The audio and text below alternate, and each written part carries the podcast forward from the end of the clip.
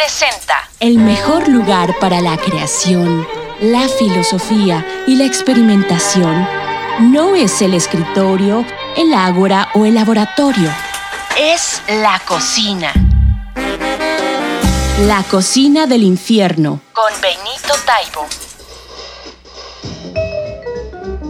No es casual que el manifiesto estridentista publicado el 1 de enero de 1923 y en el cual un grupo nutrido y maravilloso de locos y locas poetas, intelectuales, pintores, artistas y uno que otro colado se sentaban las bases de su desdén hacia la rancia idolatría de lo cursi, lo barato, lo de moda y terminara con el grito audaz que los haría más populares de lo que ya eran. ¡Viva el mole de guajolote! Que muy pronto se convirtió en una enseña y un saludo, una toma de postura y a su vez un reconocimiento implícito de la importancia de la comida, de la comida sabia en sus vidas y también en sus obras. Defensores a ultranza de la modernidad, de lo nuevo, lo sorprendente, la vanguardia de la vanguardia, los estridentistas, entre ellos Manuel Maples Arce y Germán Liszt Arzubide, no pudieron sustraerse a la majestuosidad de un plato que, a pesar de venir del siglo XVII, era considerado por ellos como un símbolo del renacimiento de una patria que se había quedado vieja por todos lados. En el texto del manifiesto se puede leer que Charles Chaplin, y cito, es angular, representativo y democrático, y también proclamaban la posibilidad de un arte nuevo, juvenil, entusiasta y palpitante, estructuralizado no bidimensionalmente, o también, como dicen, vivir emocionalmente, palpitar con la hélice del tiempo, ponerse en marcha hacia el futuro. El mensaje puede ser críptico, pero con mole virreinal, digo yo. Tal vez sea una gran broma los estridentistas, es probable. Y sin embargo, el grito permaneció y se convirtió en parte de un himno que cantamos todos los mexicanos cuando se habla de nuestra comida y nuestras mejores tradiciones. El mole es el platillo estrella del que lo mismo habían hablado Salvador Novo, Sor Juan Inés de la Cruz o Alfonso Reyes, sin quitar una pizca de su grandeza y esplendor. El más barroco de todos los platos de nuestra amplia, maravillosa cocina. Soy Benito Taibo, bienvenidos a la cocina del infierno, que hoy se viste de gala para recibir al mole poblano y a un personaje singular, escritor, dramaturgo, cronista de ciclismo, apasionado del cine mudo de Hollywood y entre otras muchas cosas, un irredento amante de la cocina mexicana, a la cual dedicó varias obras. Me refiero a Paco Ignacio Taibo I, mi padre, el jefe. Sean todos muy bienvenidos a la cocina y la mesa del jefe Taibo su curiosidad insaciable y su permanente homenaje al México que le dio hogar y paz.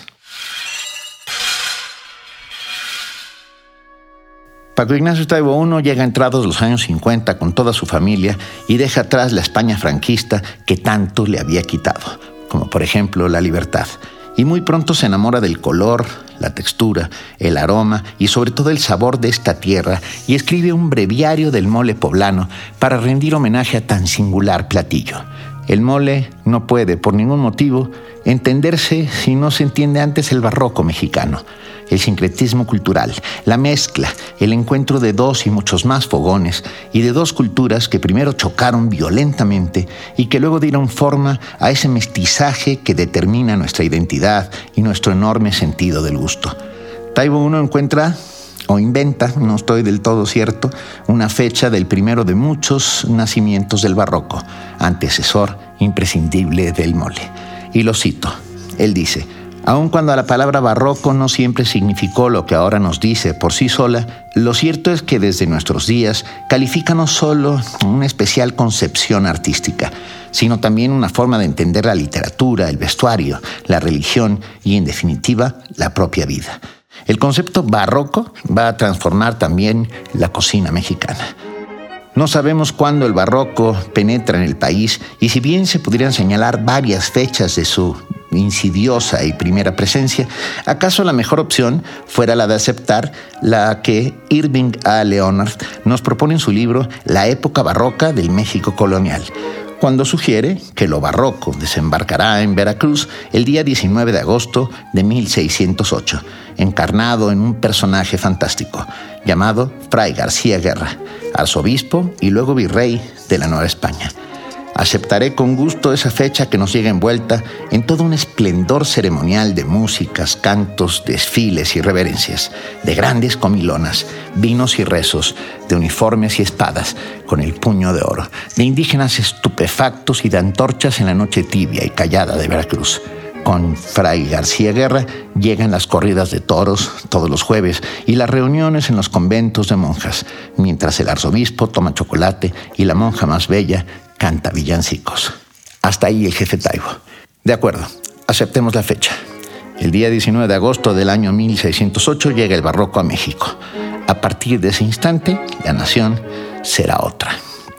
Y ahora yo tomo la palabra unos momentos tan solo para decir que Taibo I en su breviario del mole y posteriormente en el libro de todos los moles, dos de sus libros que se volvieron de culto entre investigadores, cocineras y chefs, desarrolla toda una tesis aderezada de grandes anécdotas e historia cuidadosamente investigada para describir con el seductor embrujo que contienen las palabras y que lo caracterizaba, cómo el barroco español, lenta pero definitivamente, va siendo atrapado y transformado por la sensualidad inherente de nuestra tierra y de nuestra gente y ese primer barroco se vuelve colorido, mestizo, ingenioso, divertido y tan fogoso como la propia sangre que corre hoy por nuestras venas.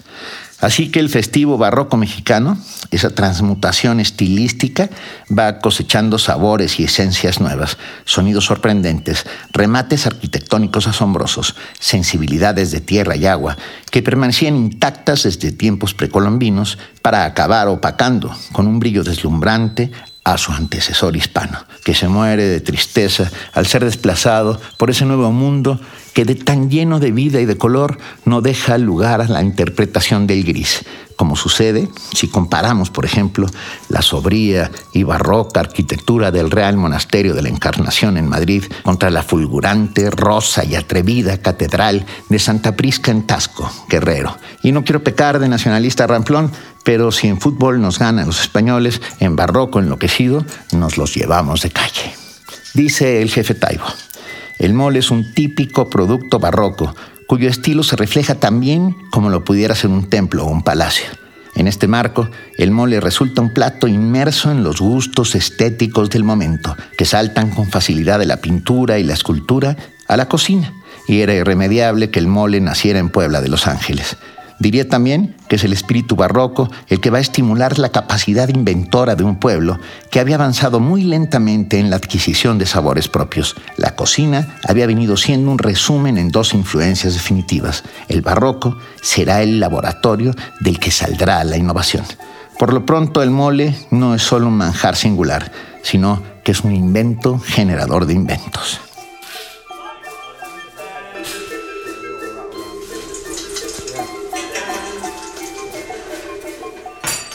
Cada vez que papá comía un mole, había que tirar la camisa que usara a la basura. No estoy bromeando. La espesa salsa, particularmente la del mole poblano, el rey de los moles, dejaba manchas oscuras, tercas e inevitables siempre, que no salían ni con detergentes ni con ensalmos mágicos.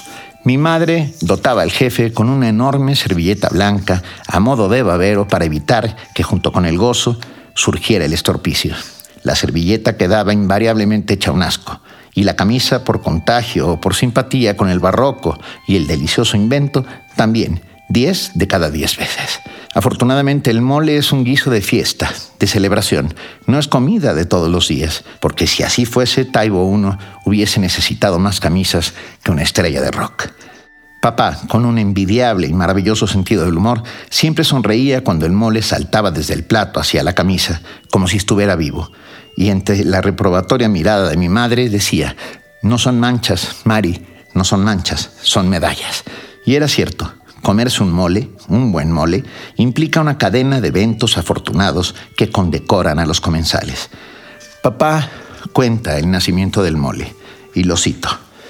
Una monja llamada Sor Andrea se ve obligada por la comunidad a crear un plato nuevo y sorprendente para homenajear a un importante señor llegado de la corte de España en la ciudad de Puebla de Los Ángeles, aún se nos muestra una muy bella y espaciosa cocina que, se dice, fue donde nació el mole de manos de Sor Andrea. La controversia surge cuando se ha de decidir quién fue ese personaje famoso. Existen tres versiones. que fue don Tomás Antonio de la Cerda y Ragón, marqués de la Laguna, conde de Paredes, virrey de México, esposo de doña María Luisa Manrique de Lara, novia espiritual de Sor Juana Inés de la Cruz, quienes llegan a México en octubre de 1680. Es más probable que el banquete en el convento dominico de Santa Rosa se celebrara en la última decena de ese mes, que son fechas de clima frío en Puebla y que justificarían un guiso tan cálido y estimulante. Junto con el banquete, al virrey se le ofrecieron los típicos recibimientos consistentes en arcos triunfales, bailes, fiestas populares y desfiles.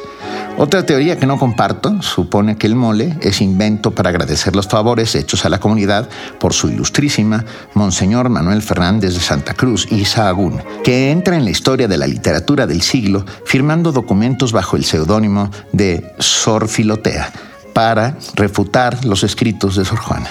Una tercera versión favorece la idea de que el homenaje gastronómico le fue ofrecido a un virrey por un arzobispo, aun cuando se coincide con la figura principal de Sor Andrea.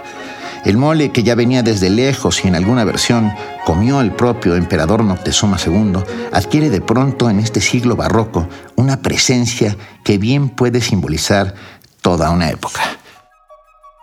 La entrada del chocolate y la carne de guajolote junto con la sabia mezcla de chiles, la pizca de anís, el toque de ajonjolí y los otros productos que van a conformar un todo que solo una mente instalada en el barroquismo puede imaginar, y se atreve luego a llevar a cabo, proviene también de alguna manera del muli o mole que se tomaba en tiempos prehispánicos. Las monjas poblanas que ya habían transformado y añadido recetas a las traídas por sus hermanas de Castilla van a dar la noticia más clara desde una cocina de la nueva identidad novohispana. La independencia acaso se inicia guisando tanto como combatiendo.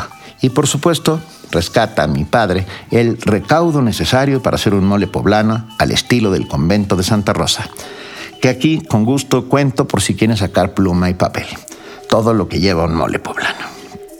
Un kilo de chile mulato, kilo y cuarto de chile pasilla, kilo y cuarto de chile ancho, 300 gramos de ajonjolí, medio kilo de almendras, un cuarto de kilo de uvas pasas, medio kilo de jitomate, media cabeza de ajo, pepitas de chile al gusto, una cucharada de anís, 50 gramos de canela, 25 gramos de pimienta, pan frito dorado, una tortilla de maíz frita, cuatro tablillas de chocolate, azúcar y sal al gusto y un pavo o guajolote.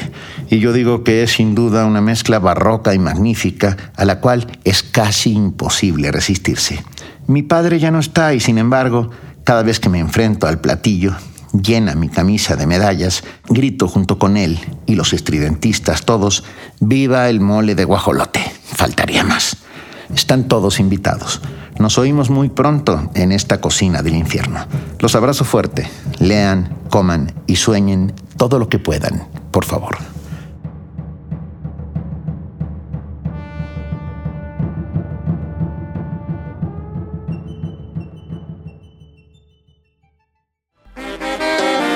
La cocina del infierno. Con Benito Taibo.